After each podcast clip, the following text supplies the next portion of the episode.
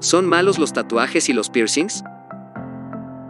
Los tatuajes y los piercings existen desde hace miles de años y han tenido diferentes significados y funciones en cada cultura. Los tatuajes en Egipto estaban relacionados con lo erótico, las mafias japonesas los utilizaban para marcar a sus integrantes, cristianos en Roma se marcaban para dar testimonio de que eran cristianos y se han utilizado en distintos lugares para asustar a los enemigos en el campo de batalla. En muchas culturas precolombinas los tatuajes y los piercings han estado relacionados con la estratos sociales, con diferentes religiones y en otras épocas y culturas han sido símbolos de esclavitud, e incluso en otras se han usado como símbolos de poder y distinción, como señal de luto, y en muchas tribus los tatuajes y piercings forman parte de los ritos de iniciación en la vida adulta. En nuestra cultura actual estas prácticas comenzaron a extenderse a partir de los años 80, y hoy en día son relativamente comunes entre los jóvenes, e incluso los no tan jóvenes, que en general los usan para estar a la moda y ser aceptados por determinado grupo social o para destacar algo que para ellos es importante. También, parte del atractivo es el hecho de que en muchos casos sean algo prohibido por los mayores y por los padres en particular. Pero ¿qué piensa Dios de todo esto? En la Biblia encontramos lo siguiente, no se hagan heridas en el cuerpo por causa de los muertos, ni tatuajes en la piel. Yo soy el Señor. Levítico 19:28. Aquí vemos que en el Antiguo Testamento Dios prohibió a su pueblo que se hicieran tatuajes en la piel o cualquier clase de herida en el cuerpo porque en ese tiempo evidentemente los hebreos estaban rodeados de pueblos paganos que de esa manera honraban a otros dioses y eso era abominación.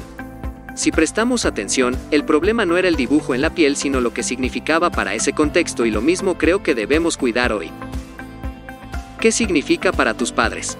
¿Qué significa para tus pastores y para las personas que debes honrar según el criterio de Dios? Yo me animo a decirte que no creo que a Dios le genere ninguna diferencia que las mujeres usen aretes a que los usen los hombres, porque evidentemente esa es una cuestión de interpretación cultural. Ni tampoco creo que le ofenda que te hagas un dibujo en la piel a no ser que honres cosas en tu vida que le roben el primer lugar a él.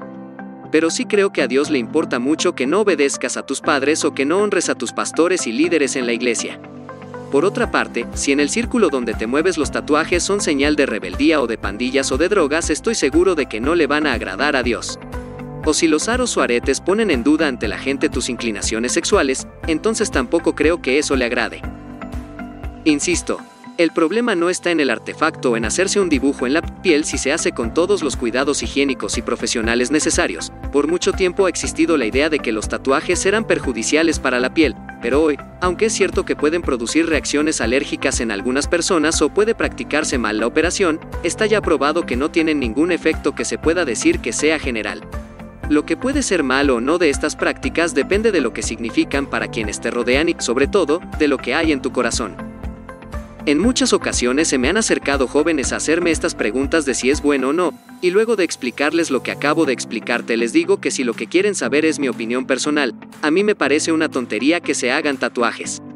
O sea, no creo que sea pecado, si se cuida lo que acabo de escribirte, pero sí creo que es tonto hacerte un dibujo en la piel que luego te vas a tener que hacer una cirugía si te lo quieres sacar. Si hoy eres joven tienes que tener en mente que un día vas a dejar de serlo. Un día vas a ser padre o madre, y probablemente también un día seas abuelo. Si eres hombre muy probablemente pierdas el pelo, y si eres mujer muy probablemente un día tengas arrugas en esa zona del cuerpo que te quieres tatuar. ¿Quedará bien ese tatuaje ahí cuando llegues a esa etapa de la vida? ¿Y qué va a significar el hecho de que lo tengas para tus hijos y para tus nietos?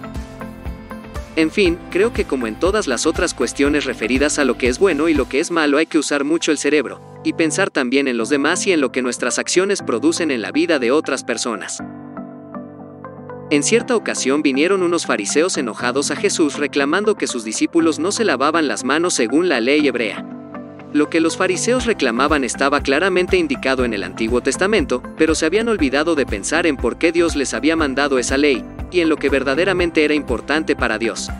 Jesús les respondió, porque del corazón salen los malos pensamientos, los homicidios, los adulterios, la inmoralidad sexual, los robos, los falsos testimonios y las calumnias. Estas son las cosas que contaminan a la persona y no el comer sin lavarse las manos. Mateo 15, 19, 20. Recuerda que la mayoría de las veces los pecados se definen según las intenciones de tu corazón y según lo que tus acciones producen en otros.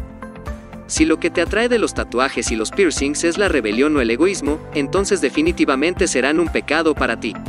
Y si los necesitas para sentirte especial o aceptado, entonces también necesitas replantearte tus motivos, ya que eres especial para Dios sin eso, y tus amigos no son buenos amigos si necesitas hacer esto para que te acepten visita nuestra página y nuestras redes sociales, donde podrás encontrar muchas cosas más. Bendiciones.